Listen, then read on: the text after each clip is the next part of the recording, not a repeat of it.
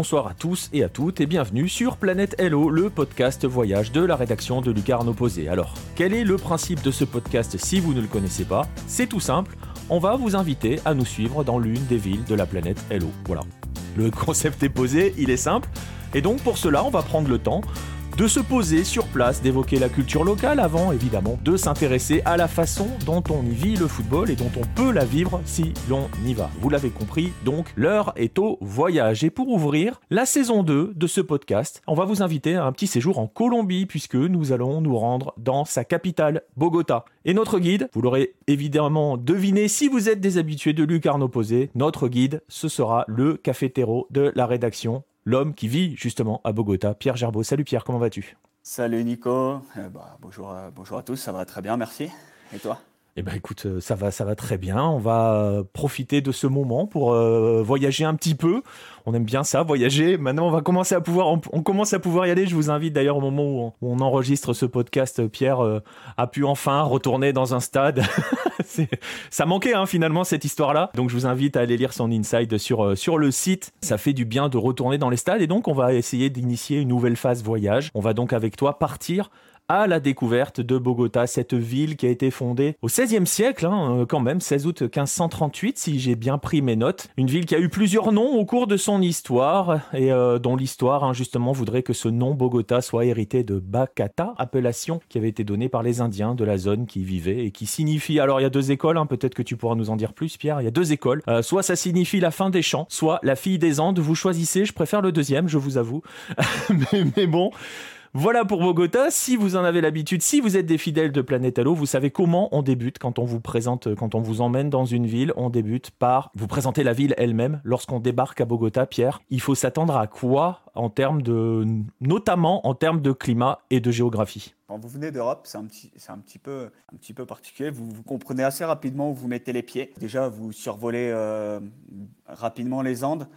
Donc euh, c'est quand même un paysage assez, assez atypique. On n'a pas l'habitude de ces, de ces immenses montagnes euh, non enneigées. Non pardon. Et, et, donc quand vous arrivez, euh, quand vous sortez de l'aéroport, à Bogota, vous comprenez, vous comprenez rapidement Bogota. C'est une ville qui a une forme plus ou moins de, de rectangle. L'aéroport se trouve sur la partie ouest de la ville et quand vous sortez, vous avez une immense rue et vous, et vous voyez, vous, avez, vous prenez les Andes là en, en pleine face quand vous arrivez en pleine journée, évidemment. Et c'est euh, assez, assez atypique, enfin, c'est assez très particulier. Tu fais, OK, ouais, là, là, voilà, là, je suis en altitude, je suis à 2600 mètres, je suis, dans les Andes, je ne suis, pas, je suis pas en Europe, euh, c'est. C'est bah, vraiment très, très, très particulier. Je te coupe un instant. On rappelle que Bogota est la troisième capitale la plus haute d'Amérique du Sud. Donc, déjà, voilà, on prend l'altitude. Euh, on la sent l'altitude d'entrée ou ou pas trop Ouais, tu, en fait, tu cours pas, tu cours pas après le bus, tu cours pas après le taxi. Et si, si vous allez à un hôtel, vaut mieux prendre un hôtel avec ascenseur parce que si vous trimballez euh, avec votre valise et qu'il faut monter les marches, vous allez le sentir un petit peu. Le souffle, le souffle va être un petit peu court et on est, on est un peu essoufflé. Ouais. ouais. C'est, après, c'est voilà, c'est l'altitude. Hein pour ceux qui connaissent. Euh, ouais, mais c'est variable, hein, tu vois, parce que si je dois parler d'une expérience personnelle, euh, par exemple, à Mexico, je l'avais pas senti tant que ça, tu vois. Bah là, là, à Bogota, ouais, quand, quand tu arrives, quand tu portes ta valise, ouais. Je me souviens, du coup, le jour où je suis arrivé, euh, j'étais dans un appartement sans ascenseur et je l'ai senti un petit peu, ouais, la valise, la valise quand tu tapes les, les deux, deux, ou trois étages à pied, tu, tu, tu, les sens un peu quand même. Moi, je l'ai senti direct, ouais. Donc, si on a notre touriste qui débarque à Bogota et qui n'a pas l'habitude, il va lui falloir quelques jours hein, quand même pour s'y faire, c'est ça? Ouais, après, pour l'altitude, si vraiment il y a des difficultés, il y a des produits dérivés de la coca. Euh, donc euh, des feuilles de soit du thé, soit des feuilles de coca à mâcher, soit des bonbons. Voilà, on peut manger ça ou boire ça. Du coup, si c'est une, tisane ou une infusion. Et euh, ça aide un petit peu à avoir moins de mal de montagne et moins, moins de difficultés pour s'acclimater à l'altitude. Donc voilà, ça c'est assez recommandé. D'accord, et on fera la bise à Paolo Guerrero d'ailleurs. voilà. et justement, l'autre aspect, donc tu parle de voilà, déjà on se prend un choc visuel, on doit encaisser l'altitude quand on arrive. Après, en termes de climat et en termes de métropole, c'est on se prend quoi quand on arrive à Bogota? Alors le climat, euh, bah, là je vais rentrer dans une, on va rentrer dans une période où je suis content d'être en Colombie plutôt qu'en France. Mais non, le climat, la, Colombie par rapport à sa géographie, donc c'est euh, vraiment bah, le sud du pays est traversé par l'équateur, donc on est dans un pays euh, qu'on appelle tropical. Euh, ça veut dire que le climat est, le même toute l'année. Il n'y a pas de variation de température ou très peu. Bogota, il fait euh, entre 15 et 20 degrés toute, euh, toute, la, toute l'année. Allez, on va dire le matin, très tôt le matin ou dans la nuit, ça descend peut-être en dessous des 10 degrés, mais, mais, mais voilà, sinon en journée, il fait, il fait 15-20 degrés tout le temps. voilà, il y a des mois, même les mois de pluie, il, fait, il fait cette température-là. Donc ça, c'est l'aspect un petit peu particulier de la Colombie c'est que c'est l'altitude qui va déterminer ton climat et plus t'es haut, euh, sachant que le maximum pour les grandes villes, je parle, hein, euh, il n'y aura rien au-dessus de 2800 mètres. Euh, par exemple, la région de Neiro Quintana, par exemple, c'est 2800 mètres. Et donc c'est ton altitude qui va déterminer ton climat. Plus t'es haut en altitude, plus tu vas avoir des températures aller entre 15, 15 20 degrés, peut-être un petit peu moins de 15 à Tundra mais voilà, et plus tu descends, plus, plus tu vas être euh, dans des températures très chaudes. Voilà, euh, Barranquilla, par exemple, pour euh, ceux qui regardent la sélection colombienne, Barranquilla, c'est au niveau de la mer. Donc, il fait 30 degrés toute l'année. quoi. Avec, avec un taux d'humidité qui est supérieur, du coup, j'imagine aussi. Ah ouais, forcément, ouais. Voilà. Vivre à Barranquilla, c'est vivre dans un hammam toute l'année. quoi. Il fait, il fait chaud. Euh, on transpire, euh, tu, fais, euh, tu vas chercher ton pain, tu transpires, tu, descends, tu descends tes poubelles, tu transpires. Enfin voilà, quand tu es vraiment plus t'es, plus bas, quand tu es au niveau de la mer, c'est, c'est vraiment chaleur assurée toute l'année. Quoi. Et pour revenir, pour, revenir à, pour revenir à Bogota, conséquence de ce que tu nous expliques avec ce climat tropical, avec le fait que voilà, il n'y a pas véritablement de saison, il n'y a pas véritablement de saison pour aller à Bogota. Euh, si, je, comprends bien ton message caché, on peut y aller n'importe quand dans l'année, ça sera à peu près pareil, ou il y a quand même des, des périodes qui sont plus, euh, plus sympas que d'autres? Ouais, il y a des périodes qui sont plus sympas. Euh, bon, c'est pas, nécessairement la période la plus, c'est pas forcément ce qu'on a envie de chercher dans cette, cette période-là, mais décembre, janvier, par exemple, c'est, une période très agréable à Bogota, très ensoleillée. En plus, c'est une période où il y a relativement peu de monde dans la ville, donc c'est assez facile de circuler. Voilà, après, euh, faut éviter si les, mois de pluie. Alors, c'est pas invivable non plus, mais euh, c'est pas hyper agréable, quoi. Enfin, si vous venez euh, pendant les mois où, voilà, où, où tu fais, tu fais visite et t'es trempé, c'est c'est vraiment pas hyper agréable. Donc les mois de pluie, ça va être euh, là, on va, on va entrer dans, un, dans une période de pluie euh, entre octobre-novembre. Euh, il y a une période autour de mars-avril aussi, une période de pluie. sinon, sinon non, il n'y a pas de, il a pas vraiment de moment pour aller pour aller à Bogota. Voilà, c'est comme c'est toujours le même climat. Ouais, c'est ça, c'est plus facile, ouais. Mais bon, donc on peut, on, résume quand même, on évite saison des pluies octobre, novembre, mars, avril. Et en dehors de ça, bah, dans l'absolu, l'idéal, euh, c'est de venir y passer les fêtes de fin d'année. Euh, c'est pas mal aussi hein, de se faire les fêtes de fin d'année en Colombie quand même. Hein. Ouais, après, les fêtes de fin d'année, ouais, mais pas à Bogota. Quoi. Ouais, voilà. Mais justement, justement, euh, on va continuer sur l'aspect tourisme. La question traditionnelle, hein, c'est généralement, c'est toujours la question 2 hein, dans, notre, dans notre podcast. En tant que touriste, avant de s'intéresser au football, quels sont les lieux culturels ou touristiques, justement, euh, qu'il faut absolument visiter, que ce soit dans la ville ou dans les environs hein, euh, Voilà, tu sais, le fameux truc où on dit, voilà, si vous n'êtes pas allé là, ça servait à rien de venir en Colombie ou en tout cas dans la région de Bogota. Ah, alors, bon, Bogota, déjà, ouais, c'est quand même une ville immense, donc euh, euh, on est autour de 8, millions d'habitants et si on va gratter un petit peu aux alentours, on est, à, on est à 9,5, 10. Donc euh, évidemment, on peut peut pas tout faire, on peut pas visiter tous les quartiers. Je pense que les habitants de Bogota eux-mêmes ne connaissent pas tous les quartiers de leur ville. Donc voilà, évidemment, donc il y a beaucoup de métro, beaucoup de trafic, donc on vous conseille d'être près des zones, du coup, près des zones touristiques.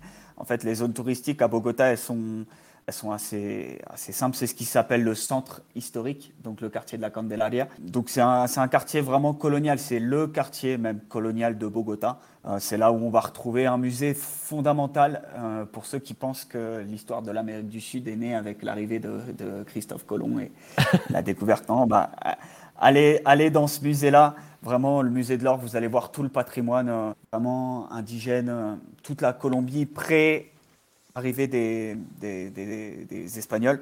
Bah, toute la période qu'on appelle la période précolombienne, concrètement. Voilà, la période, ce qu'on appelle précolombienne. Ouais. Vous allez voir tout le, toute la richesse culturelle, tout le patrimoine de cette époque-là. Donc le musée de l'or est à faire.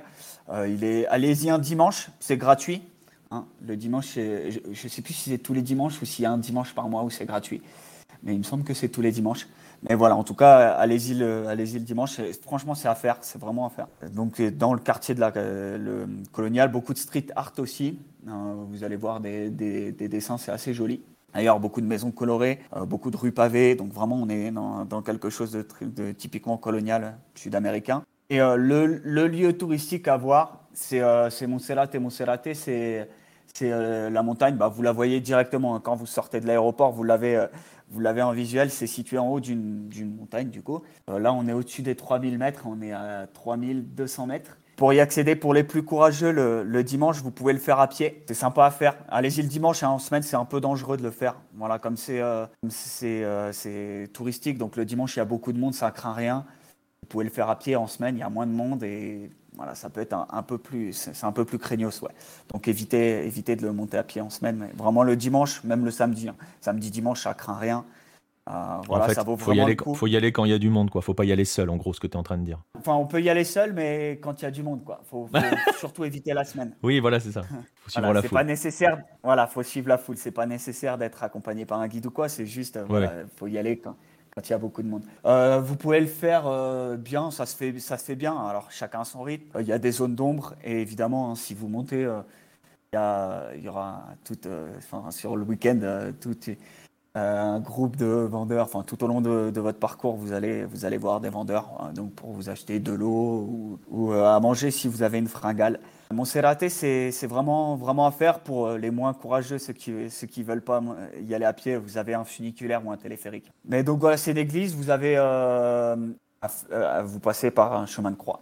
Euh, donc c'est assez particulier. Mais le, ce qui est vraiment hallucinant sur, sur cette montagne, c'est que vous avez une vue sur toute la ville. Et, et quand vous arrivez en haut, vous dites waouh, ah ouais, quand même. Enfin, vous comprenez Ouais, vous comprenez le pourquoi du comment de l'Amérique du Sud, euh, où euh, les PLU, ça n'existe pas. Donc, euh, vous voyez. non, mais bon, mais, voilà, mais, mais, disons que visuellement, tu te prends un deuxième, un deuxième, un deuxième choc, quoi. Enfin, tu t'imprègnes tes rétines, quoi. Ah ouais, ouais, on voit, enfin, vous voyez, il y a des quartiers, vous voyez, qui sont construits plus ou moins aléatoirement. Vous voyez que, ok, là, là on est sur des, des, résidences avec des, des tours d'immeubles, un petit peu schématiquement comme on aurait des HLM en France et vous voyez, euh, vous voyez une grande rue et de l'autre côté de la rue, euh, vous voyez que c'est comme des maisons où il n'y a rien, il n'y a aucune tour. Vous voyez, ok, enfin, vous voyez que c'est voilà l'urbanisme ici, c'est un, un, concept. Bah, disons que c'est, disons que c'est euh, aussi l'Amérique du Sud. C'est quand même. Alors ça, c'est une chose que l'on dit régulièrement. Euh, il me semble qu'on l'avait déjà dit quand on avait évoqué Lima, euh, et ça, c'est quelque chose qu'on va pouvoir dire à peu près dans toutes les villes. si on a un petit peu voyagé en âme sud, si nos auditeurs ont un petit peu voyagé en âme sud, ça va pas trop les surprendre. un quartier égale un nouveau monde. Hein. C'est valable aussi à Bogota, j'imagine. Ah ouais, complètement, complètement. Mais ça, c'est ça, c'est vraiment un aspect. et c'est un aspect que j'ai appris à aimer. Tu vois, au début c'est un peu, bizarre quand en plus je connaissais pas l'Amérique du Sud avant d'arriver à Bogota, mais euh, tu vois, tu te dis ok, mais c'est bizarre. Tu, penses que c'est un peu plus compliqué de te repérer dans la, ville et en fait après, j'ai appris vraiment à aimer euh, ça, le fait de pouvoir se, balader d'un quartier à l'autre et d'être dans un, dans un univers complètement différent. Voilà, ça c'est vraiment un aspect euh, totalement différent en Europe. si vous allez à Paris, Ouais, ouais, ça c'est vrai. Mais c'est, c'est quelque chose, je pense qu'on dit, on a déjà dit et qu'on dira euh, à chaque, euh, à chaque euh, podcast Planète Hello enfin, destiné à une ville Sudam. Hein. Tous ceux qui ont fait quelques villes Sudam ont, ont, vu ces patchwork en fait. Hein. C'est vraiment un assemblage de différents mondes qui sont, qui sont côte à côte. Quoi. Ah, c'est assez dingue. Ça, c'est clairement assez dingue. Et voilà, faut, faut, faut, le vivre pour comprendre. C'est la même chose. Euh, tu vois, un des trucs aussi, euh, tu, tu, tu, sais, en Amérique du Sud, euh, à Bogota, c'est vrai dans beaucoup d'endroits en Amérique du Sud. Hein, je pense à Sao Paulo, par exemple, pour le Brésil. Je pense que c'est pareil aussi à Lima. C'est que des fois, le, climat varie dans la ville, en fait, d'un quartier à l'autre aussi. Il peut pleuvoir dans un endroit. La ville est tellement immense qu'il peut pleuvoir dans un endroit. Et, et, pas dans un autre en fait. Ça, ça, ça aussi j'ai appris, j'ai appris ça avec l'Amérique du Sud, donc c'est assez dingue. Si, voilà, si vous allez, si vous êtes, je prends l'exemple de la Candelaria par exemple, si vous voulez bouger de la Candelaria à un autre quartier par exemple, même s'il fait beau dans le quartier. voilà, attention si vous allez, surtout, je pense à un autre quartier un peu touristique dans le nord qui s'appelle Usaken. voilà, si vous allez de la Candelaria à Usaken, c'est pas parce qu'il fait beau dans un, dans un quartier qu'il fait beau dans l'autre. Voilà, donc attention à ça, c'est quelque chose qui peut surprendre quand on n'est pas habitué. Et donc voilà, au niveau des lieux touristiques, on a à peu près tout fait ou tu as d'autres petits points à nous, euh, à nous conseiller, à conseiller à nos auditeurs? Non, dans la Candelaria, il faut absolument visiter la, place Bolivar aussi. C'est euh, la place centrale, c'est vraiment l'endroit où, euh, où tu as tout qui se décide. C'est une place assez particulière. La place Bolivar, donc c'est dans le quartier toujours de la Candelaria, c'est une place où vous avez la cathédrale de Bogota, le palais de justice. Voilà, euh, pour euh, les personnes euh, qui ont étudié l'histoire de la Colombie, c'est dans cet endroit-là qu'en 85, il y a eu une, prise d'otage par, un groupe guerriero, M19. Donc vous avez la cathédrale, le palais de justice, la mairie de Bogota, le Sénat. D'accord? Et c'est assez drôle. D'ailleurs, les, Colombiens disent que les hommes politiques ont tendance à, faire à enchaîner, à faire le tour. Ils, vont, euh, ils passent de la cathédrale euh, euh, à la mairie, puis, au congrès, ils terminent au palais de justice. L'ascenseur social est, symbolisé par ces transits-là, c'est ça? C'est exactement ça. Et puis derrière, en fait, vous avez le palais présidentiel, la Casa Nariño. donc ça correspond à l'Élysée, hein, tout simplement. Mm. Donc voilà, c'est le palais présidentiel. Vous pouvez, vous pouvez le prendre en photo. Vous pouvez, vous avez un accès. Il y a un musée à côté, musée de j'ai oublié son nom, mais c'est euh, un musée euh, pareil. Donc euh, vous avez beaucoup d'histoires sur la police, l'armée. Enfin, c'est vraiment historique. Donc voilà, une fois que vous avez fait la Candelaria, vous avez fait quasiment tout ce qu'il y a à voir, toutes les attractions touristiques de Bogota. Ça par contre, c'est clair. C'est le quartier touristique par excellence de la ville. Ok, donc voilà. Donc là, vous avez fait votre partie touristique. Maintenant, on va passer aux choses sérieuses. on va passer au foot. Parce que, bon, euh, quand même, hein, on, est, là pour ça aussi. Euh, forcément, si on évoque Bogota, les habitués du foot colombien, hein, tout de suite, ils vont nous répondre euh, Santa Fe Milo, Milonarios. On va y aller, on va pas commencer par les surnoms, on va poser pour ceux qui ne savent pas. c'est deux clubs qui ont forcément une place importante hein, dans l'histoire du foot colombien, pas seulement dans l'histoire justement de, de, Bogota. Bah, justement, Pierre, est-ce que tu peux nous parler un petit peu de ces deux clubs, mais surtout nous expliquer leur, leur rôle, euh, leur importance dans le football colombien et leur importance dans la ville. Millonarios, on va commencer par celui-là, c'est parce que c'est euh, vraiment le, gros club, c'est le, plus gros des deux ici, euh, ici à Bogota. Euh, c'est un club historique. Bah, les, enfin, les deux sont des clubs historiques dans le sens où ils ont participé à toutes les éditions du championnat professionnel en Colombie. Donc voilà, le, foot en Colombie, enfin le championnat professionnel est, né en 1948. voilà, d'ailleurs, un petit lien historique. Hein. il, est, il est né après un événement assez, assez tragique à Bogota qui s'appelait le Bogotasso euh, et l'assassinat d'un des, des, hommes politiques importants de l'époque. Ils ont essayé de vite créer, pour calmer tout le monde, vite créer le championnat professionnel. Donc voilà, Millonarios, c'est un, un, club euh, qui a été créé officiellement en 1946. Euh, voilà, il y avait eu quelques prémices dans les années 30 et son nom, d'ailleurs, il vient un journaliste qui lui a donné ce nom, Millonarios, parce que là, historiquement, c'est une équipe qui a, qui a, toujours, toujours eu beaucoup de joueurs étrangers euh, et, donc c'est pour ça que quand, euh, historiquement il y avait des, des Argentins, beaucoup d'Argentins dans ce club-là, il y a un journaliste d'El Tiempo qui a dit euh, voilà mais c'est une équipe de millonarios, de millionnaires. Et, euh, et, donc c'est pour ça que, ce club s'appelle comme ça. Parce qu'il faut rappeler quand même, alors tu l'as dit, hein, le, foot pro arrive en 48 en Colombie, euh, c'est l'un des derniers hein, pays euh, d'Amérique du Sud à, à, accéder au professionnalisme, il n'y a que le Venezuela qui fera pire si j'ai bonne mémoire, parce que lui ça arrive fin des années 50. mais les débuts de l'histoire de ce football professionnel sont aussi marqués par l'arrivée massive de joueurs argentins. On en a déjà parlé sur le site, je pense qu'on a dû en parler dans un mag aussi, dans un ou deux mags, avec tous ces mags je finis par oublier ce dont on a parlé dedans. C'est pas bien, mais c'est pas grave. Euh, donc voilà, il faut le dire. Il y a aussi toute cette période que l'on appelle en Colombie Eldorado, euh, avec beaucoup de joueurs argentins, et notamment Di Stefano, qui sont arrivés en, Colombie euh, à l'époque où il y avait une grève en Argentine, à l'époque où les, les, Colombiens étaient désaffiliés de la FIFA et donc pouvaient ne payer pas de transfert et donc pouvaient faire venir des joueurs massivement. Ces clubs-là se sont aussi construits là-dessus, Millonarios en particulier. C'est aussi cela hein, qui a fait grandir très très vite ces clubs-là. Ouais, ouais tu as parlé de Di Stefano. Il y a aussi, euh, pour, enfin, alors Di Stefano a eu un rôle fondamental. Hein. Il fait partie, c'est dans, dans, un mag, euh, je vous invite à lire sur le euh, Ballet Azul. Exactement. voilà. Mais je, ne saurais plus comme ça vous dire dans quel numéro. Vous aurez la précision dans les descriptions et vous aurez le visuel sur, sur la partie sur la version YouTube de ce podcast. voilà, donc, euh, tu as cité Di Stefano, qui était évidemment, enfin on peut pas nier son importance, c'était un joueur, euh, un joueur clé, mais il y en a eu un autre, et c'est surtout lui qui a vraiment profondément changé ce club-là, c'est Pedernera, qui, était, euh, qui arrivait dans, dans le, même, enfin, la même période, on va dire dans, la même époque, et, et, qui lui est resté beaucoup plus longtemps en Colombie, puisque Di Stefano, après, il a eu la carrière que tout le monde connaît. Voilà, lui, Pedernera est resté en Colombie, il a entraîné Millonarios, et il a, il a été, voilà, euh, important, fondamental mm, pour Millonarios, évidemment. Après, pas, que, mais c'est vraiment quelqu'un euh, quelqu'un très très important. C'est une idole ici du club. Et voilà, il a, été entraîneur, euh, etc. Donc c'est vraiment Millonarios, c'est un club qui a toujours, toujours, en tout cas au début, basé ses succès sur des joueurs étrangers. Dans le premier championnat, ils sont huit étrangers. Il y a, il y a trois Argentins, quatre, quatre Uruguayens. Enfin, voilà, l'entraîneur évidemment au début était uruguayen, donc Millonarios c'est un club qui s'est vraiment euh, voilà, basé au début, surtout, surtout au début, hein, même un petit peu par la suite, mais voilà, sur ces, sur ces étrangers-là. Donc euh, voilà, le Eldorado, le Ballet Azul, etc.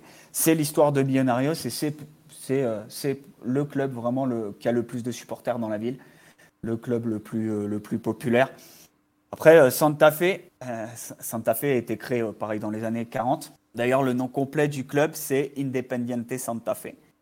et qui joue en rouge et blanc. Donc, euh, voilà, je vous laisse pour ceux qui suivent le foot argentin. Voilà, Independiente Santa Fe, un club en rouge et blanc. Je vous laisse deviner euh, quelle, quelle, est l'influence. Ouais, même si, même si les tenues sont liées à celles des Cardinaux, hein, d'où leur surnom. Hein. Ouais, ouais, mais euh, bien sûr. Mais après, le, le nom, en tout cas au moment de la création du club, il y a eu, il y a eu l'influence de ce club, de ce club-là. Euh, Santa Fe, c'est le premier champion professionnel en Colombie. Euh, c'est quelque chose sur lequel il joue beaucoup, beaucoup. Euh, Santa Fe, premier campeón. Il y a des banderoles dans, le, dans les, les, barras, dans les virages. Hein. C'est écrit en gros dans les virages. Voilà, exactement. C'est vraiment une partie de leur histoire. C'est un peu comme le A jamais les premiers local.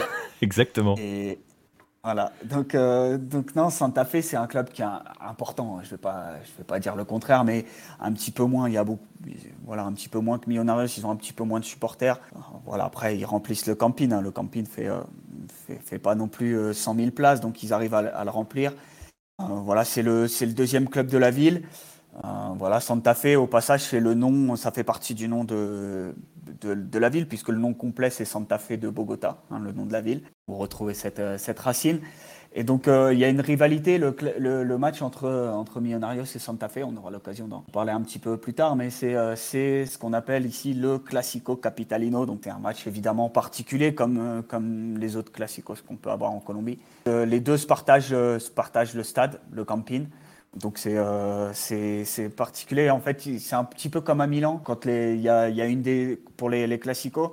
Euh, il y a une, une, des deux équipes qui reçoit, donc euh, qui a entre guillemets le stade. Et voilà, ils se, ils se répartissent comme ça. Ils font pas. Si vous allez à Medellin, par exemple, si vous allez, si vous voyez un classique entre les deux équipes de Medellin, les deux équipes se partagent le stade toujours. Ils font 50-50, 50-50. Voilà. À, à Bogota, c'est pas le cas. Euh, c'est vraiment le, quand il y a un classico capitalino, il faut voir qui reçoit et le, le, stade aura la couleur de évidemment de qui reçoit.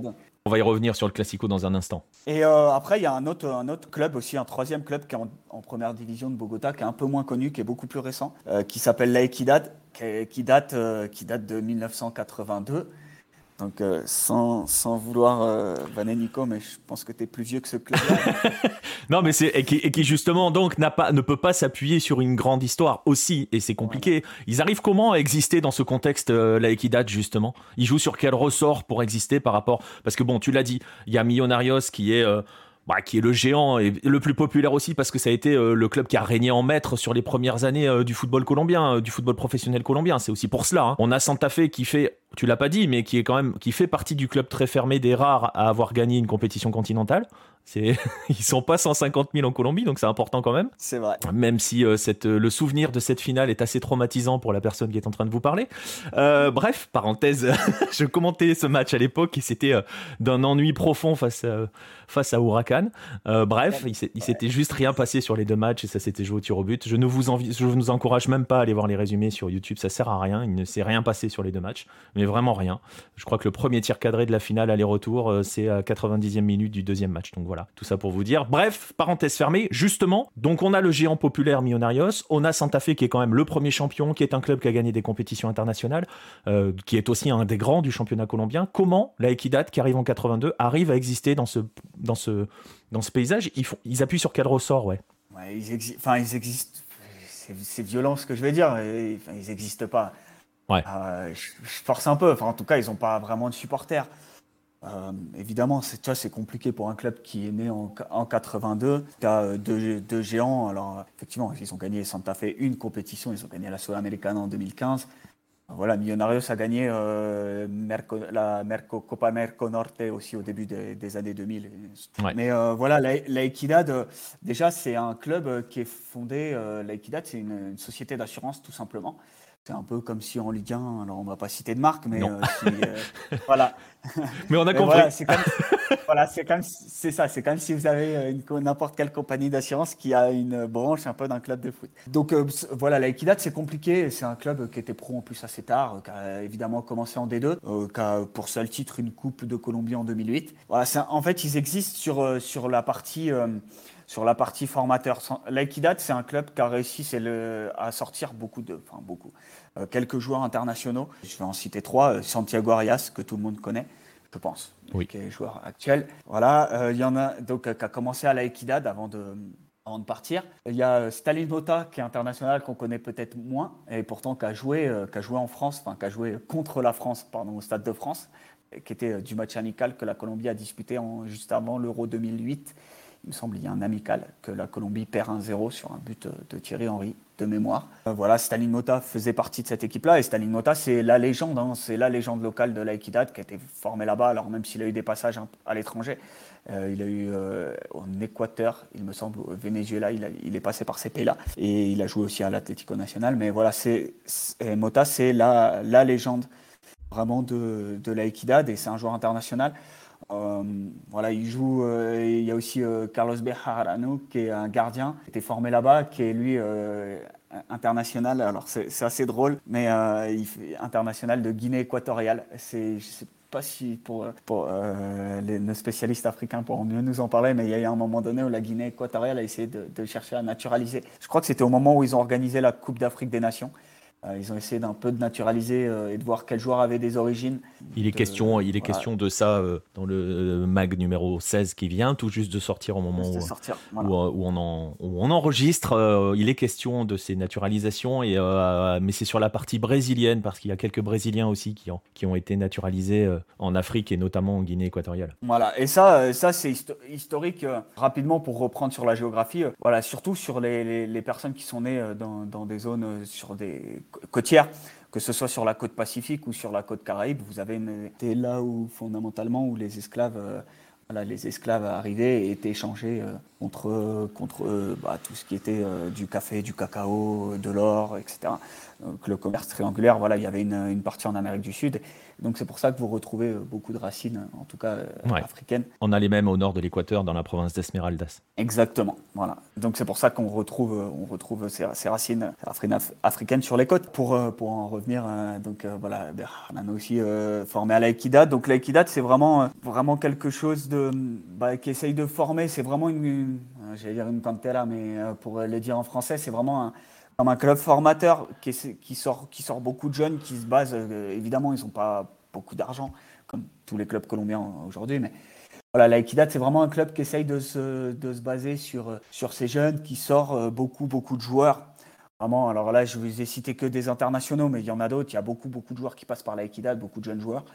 voilà, ils, ils, travaillent, ils font un très, très gros travail avec les jeunes.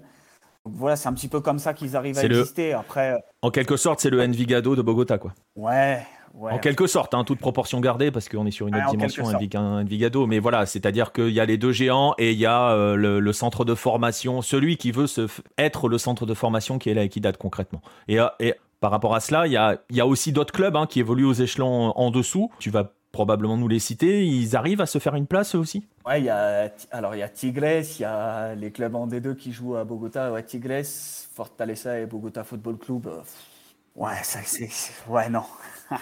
non, non, juste c'est assez marrant pour. Euh, je ne sais pas s'il y a des supporters euh, du, PSG qui nous écoutent, mais euh, voilà, si vous voulez des, nouvelles de Cardetti, hein, il entraîne aujourd'hui le Bogota Football Club en D2 colombienne. C'est, d'ailleurs, il fait un boulot assez, assez remarquable. Hein. Il va peut-être monter avec ce club-là. Ce qui serait, il me semble que ce serait la première fois que ce club, s'ils arrivaient à monter, ce serait la première fois dans leur histoire qu'ils évolueraient en D1. Mais c'est des clubs qui n'existent pas. Enfin, ils n'ont ils ont pas de supporters, euh, les stades sont vides. Euh, enfin, et encore, ils ne jouent pas au camping, ils jouent au deuxième stade de la ville, le Techo. Mais non, c'est des clubs qui n'existent pas. Enfin, c'est dans, dans, ils n'ont pas, pas vraiment d'histoire, ils n'ont pas vraiment de supporters. C'est ouais, difficile.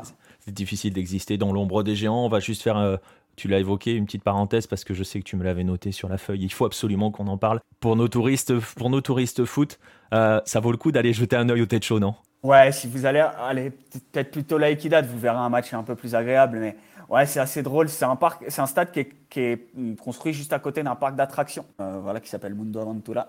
Donc dans ce, dans ce stade, déjà la, la première chose, si, vous faites vous voyez, et d'ailleurs c'est assez marrant, on le voit à la télé, vous voyez le bateau pirate faire des loopings euh, à côté. Donc, euh, donc, ça, quand vous êtes au stade, c'est assez n'importe Vous voyez ça, c'est n'importe quoi.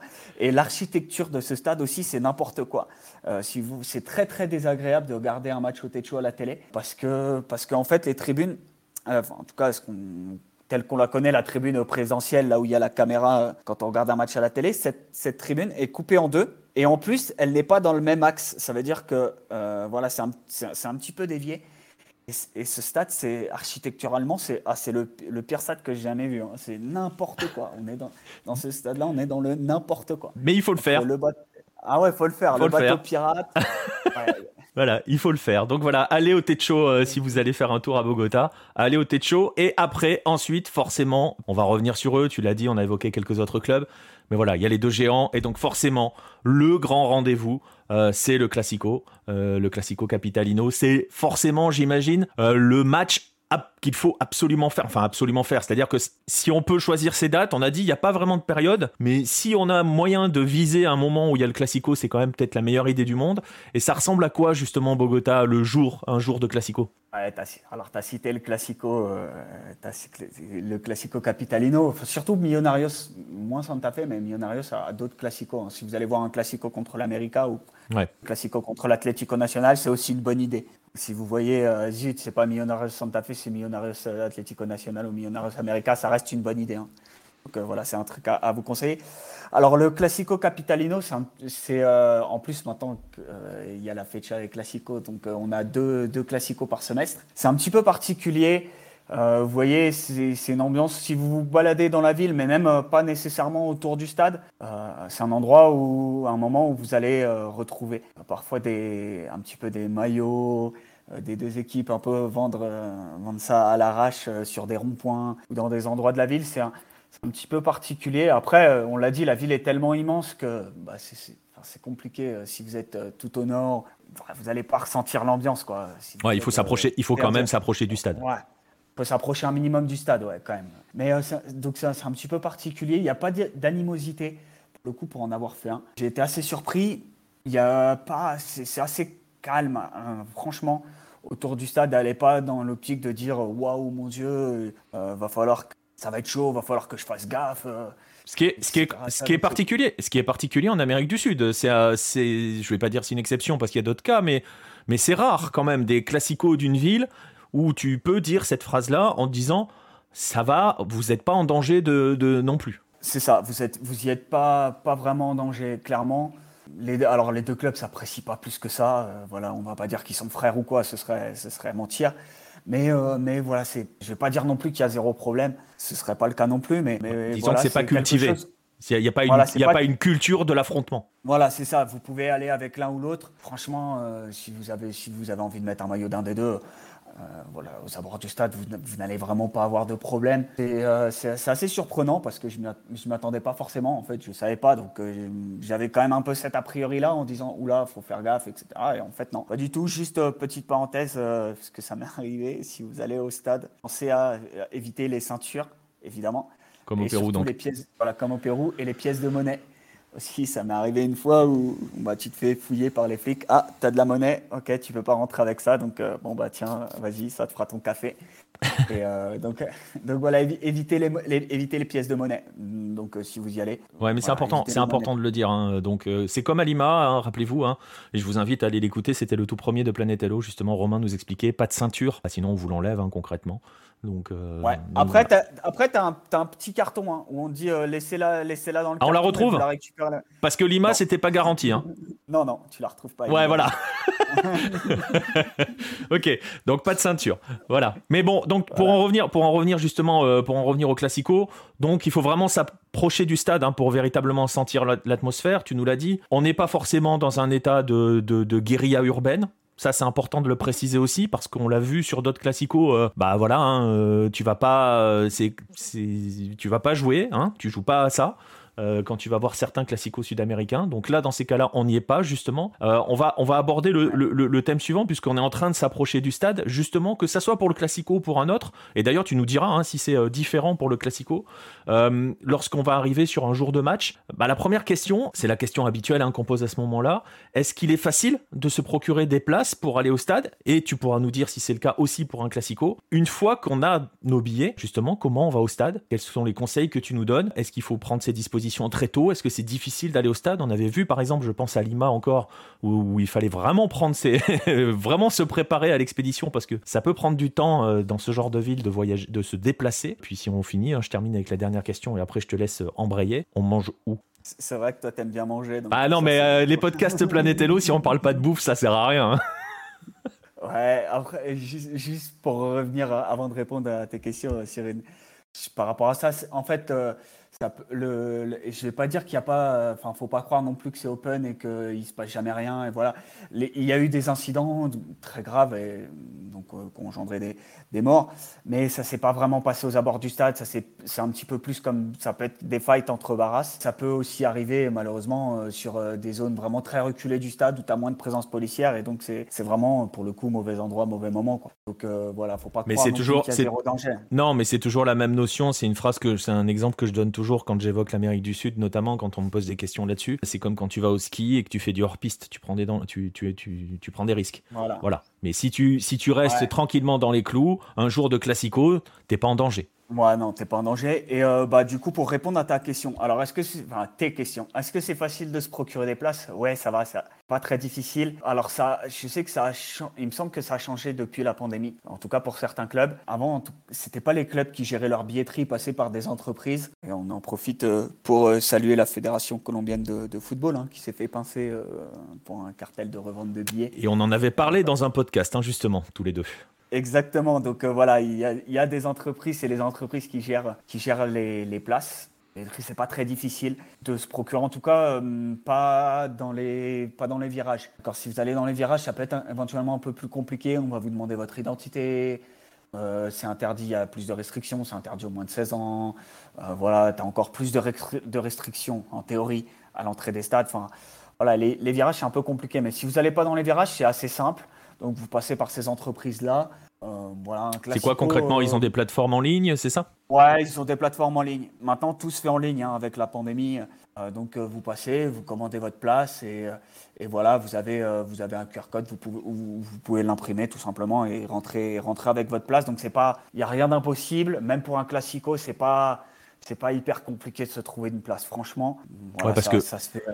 Euh, je te coupe deux secondes encore, on l'a pas dit, mais euh, c'est vrai qu'en Colombie, les stades sont rarement bondés. Hein. Ouais, voilà, c'est pour ça que les affluences sont.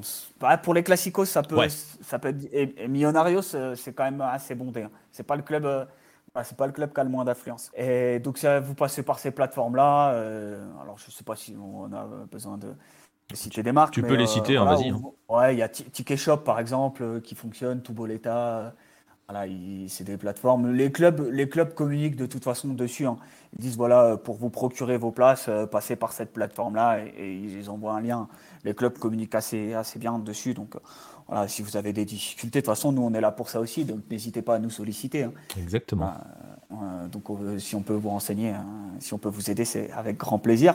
Donc se procurer des places, non, c'est pas très compliqué. Pour, pour rejoindre le stade, franchement, et c'est pour ça que, encore plus si vous faites comme ça, il y a moins de danger, vous limitez les risques. Allez-y en taxi. Euh, Bogota, on l'a dit, c'est 8 à 10 millions euh, d'habitants. Il n'y a pas de métro, donc c'est compliqué de se déplacer, vraiment. Euh, mais concrètement, ça veut dire qu'il y a un trafic de fou. Ouais, il y a, un trafic un petit peu de fou, mais. c'est pas Mexico C'est pour ça que ça dépend où vous êtes. Ouais, un peu comme à Mexico, en, moins quand même. Bogota, c'est plus petit que Mexico. Donc. Mais voilà, utilisez le taxi, vous avez le transport public qui existe, quel Transmillenniaux. Hein. Romain avait parlé de, euh, du, bus, je ne sais plus comment s'appelle le bus à Lima, mais voilà, là c'est le même principe. Alors, euh, autour, en fait, autour du camping, il y a vraiment une grande avenue qui passe qui s'appelle la NQS, hein, la NQS. Et euh, donc, le, bus a sa voie. Donc voilà, ça, évite, ça peut limiter le trafic, mais c'est compliqué quoi, parce qu'il faudrait prendre le bus qui va sur, qui passe par le camping et, et c'est pas, voilà, c'est pas, pas nécessairement simple quoi. Ça peut ne pas vous arranger au final. Donc le plus simple, c'est euh, vraiment de, de passer, euh, de prendre un taxi. Euh, voilà, ça coûte vraiment pas très cher. Même chose, ça m'est arrivé une fois de traverser la ville en taxi et j'en avais eu pour l'équivalent de 10 euros. Donc voilà, essayer, essayer de traverser Paris du nord au sud en taxi, à mon avis, c'est un... Ah, 10 euros, tu fais un feu, quoi. Non, mais c'est important de le préciser aussi que voilà, parce qu'il y a quand même beaucoup de villes. Pareil, j'imagine qu'il y a l'équivalent. Tu peux, c'est un peu comme au Brésil où on se déplaçait essentiellement en Uber aussi. J'imagine que c'est pareil. Voilà, il y a d'autres, ouais, taxi, euh, il y a d'autres applications euh, comme celle que tu as citée. Euh, voilà, utilisez, utilisez-les. Franchement, le taxi, c'est assez simple. à Bogota, en plus, vous, avez, si vous savez comment ça marche, le taxi, vous évitez de vous faire enfler parce que, voilà, en fait, quand vous installez sur le siège donc à l'arrière, euh, sur, sur, votre banquette passager. Vous avez comme un petit carton avec euh, la, tête, la tête du chauffeur, avec son nom. Vous avez surtout, en fait, vous voyez le taximètre, il y a des, des chiffres. C'est pas comme ça dans toutes les villes de Colombie, mais, mais à Bogota, c'est comme ça. Vous avez des, des chiffres. Et euh, vous avez donc sur le tableau en carton, vous avez le chiffre et vous voyez à quel, à quel tarif ça correspond, en fait. Donc si vous regardez le taximètre, vous regardez le carton, vous associez et vous voyez, vous pouvez voir à combien ça va vous coûter, en fait. Et voilà, après, il y a éventuellement, il peut y avoir un surcoût si c'est le dimanche, si c'est la nuit, et ça, euh, voilà, mais c'est un surcoût de, très, très limité, ça va être un surcoût de 50 centimes pour compter en euros, donc rien de, tu vois, euh, rien de fou, ouais. Voilà, rien, ouais, rien de fou, donc euh, voilà. Après, si vous habitez pas très loin, comme est mon cas, si vous habitez pas très très loin du camping, vous pouvez aussi y aller à pied. Hein. C'est voilà, c'est assez simple de se repérer. Bogota, vous avez des rues comme un peu comme aux États-Unis où c'est quadrillé, donc voilà, il suffit. Euh, voilà, en plus, vous, vous, vous, descendez, vous suivez la foule pour le coup, parce qu'il y a des gens qui vont à pied aussi. Ouais, mais, mais, concrètement, euh, si on doit donner une fourchette large, euh, je reviens, tu disais donc soit à pied si on n'est pas trop loin ou en taxi. Si on est à dans la ville, à l'opposé du stade, ça va être forcément le taxi. Et en gros, tu dirais, il faut combien de temps à prévoir pour aller au stade dans ces cas-là? Alors ça, je peux pas te dire. Difficile, ouais, c'est ça. Mais donc, en gros, concrètement, ça veut dire qu'il faut quand même prendre ses dispositions et partir assez tôt, c'est ça Ouais, prenez vos dispositions. Après, euh, tu l'as dit, les stades sont pas bondés, mais même si, voilà, même si vous allez à un classico, l'entrée, elle se fait quand même assez rapidement. Donc, euh, c'est le, plus chiant. Ce qui est le plus chiant, c'est vraiment le trafic, parce que tu as beaucoup de circulation. Et le, problème en Colombie, c'est que quand tu as un accident de la route, euh, tu peux pas bouger les voitures. Euh, ça veut dire que tu es obligé de, en fait, es obligé d'attendre la police de, enfin, euh, ouais, que tout soit... enfin, la, voilà, la police vient, la police constate l'accident. Euh, ça, c'est dans le cas où il n'y a pas de blessés. Hein. la police vient, constate l'accident, ils appellent les deux appellent leur assurance, ils prennent des photos, etc. Et on n'a pas le droit de toucher les véhicules. Donc vous imaginez le trafic, enfin les embouteillages que ça fait derrière. voilà. Non, mais c'est la folie. Ouais, bah ouais, non, mais ça, ça, ça, ça, bouge tout. Concrètement, ça bouge tout. Donc, ouais. bah, voilà, c'est pour ça. Donc, euh, si, je peux te dire, euh, allez, t'en as une heure, mais euh, je peux dire. mais s'il y a un accident, ça peut te prendre. Ouais. Voilà, c'est ça. S'il y a devant toi, il y a une voiture, deux voitures qui se rentrent dedans, et que voilà, t'es es bloqué, ben t'es bloqué quoi. Ah, prenez vos dispositions, c'est clair. Donc c'est pour ça que de toute façon, je vous conseille. Ou installez-vous pas trop loin du camping. Ouais, voilà, l'est de la, voilà, l'est de la ville, c'est très bien. Hein. Vous n'êtes pas très loin du quartier touristique, vous n'êtes pas très loin du camping. Voilà, l'est de la ville. Ouais, donc finalement, ouais. bah, finalement, ah, finalement c'est ça. Tu, si, si, on doit conseiller nos touristes qui veulent aller à Bogota, s'ils doivent aller chercher quoi que ce soit pour, pour, comme hébergement, autant viser l'Est, donc concrètement. Ouais, l'Est de la ville, les quartiers comme, comme Chapinero, San Martin, ces quartiers-là. Mais Chapinero, c'est un gros quartier populaire hein, ici. C'est vraiment le quartier idéal hein, pour, pour, enfin, pour moi. C'est le quartier que je conseille aux touristes, ceux qui veulent faire du foot, ceux qui veulent faire tourisme et foot. Euh, voilà, vous allez à Chapinero, vous n'êtes pas très loin de la Candelaria, euh, vous êtes à euh, franchement allez, quoi, 30 minutes en taxi, même s'il y a un accident. Et, et, vous, êtes, et vous êtes à 30 minutes, même, ouais, même pas. Chez, moi en taxi, vous êtes à 10 minutes, un quart d'heure. Bon, ben voilà. Bah, alors, vous, avez, vous avez votre lieu. La dernière question, Pierre, avant la toute dernière dernière, celle que tu as pas, à laquelle tu n'as pas encore répondu. Mais je mange Manger. à Bogota. Ouais. c'est important. Si, bien, si bien. Voilà. Une fois qu'on arrive autour du stade, voilà, vous avez, euh, vous avez un endroit. Euh, d'ailleurs, euh, vous suivez pareil, hein, vous suivez la foule. Vous faites le tour du stade, vous avez un endroit où vous avez quoi vous restaurer avec des choses locales. Voilà, la nourriture locale. Alors, la, Colombie, c'est, on n'a pas la, richesse gastronomique du Pérou, mais voilà, vous retrouvez des choses assez traditionnelles en Amérique du Sud, hein, des arepas, vous retrouvez des empanadas de, la, nourriture classique, ça coûte franchement pas très cher. Si vous voulez manger, vous pouvez aller pour 3-4 euh, euros. Vous, avez, vous avez quoi prendre votre, votre boisson et manger deux ou trois empanadas avant le match, histoire d'avoir le ventre bien rempli? Et voilà, c'est très bien.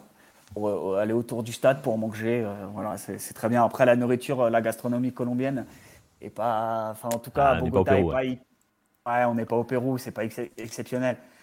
Pour, euh, pour les, plus, euh, les plus téméraires, ceux qui veulent goûter vraiment les, choses locales, je peux vous conseiller la lechona. La lechona, c'est du cochon de, c'est un cochon de lait, tout simplement qu'on a vidé et qu'on a euh, fourré avec du riz et des petits légumes et qu'on a mis au four. C'est, pas mauvais, ça se mange, ça se mange très bien la lechona. C'est, très bon, mais voilà, c'est pas non plus exceptionnel, c'est pas la richesse gastronomique péruvienne, encore une fois. Donc, euh, euh, voilà, vous avez après, euh, si vous avez envie de, découvrir et de manger d'autres choses, sur la côte, sur la côte Caraïbe, on mange très bien. poissons, fruits de mer, tout ça, c'est, on mange très très bien. Après, ça reste la Colombie, donc, Mais donc... c'est pas mais pas l'Eldorado pour manger. Quoi. Ouais, mais on va pas. Voilà. Et on évite de se fâcher en disant que l'arepa, c'est euh, vénézuélien, c'est ça? Chacun, chacun a ses opinions sur l'arepa.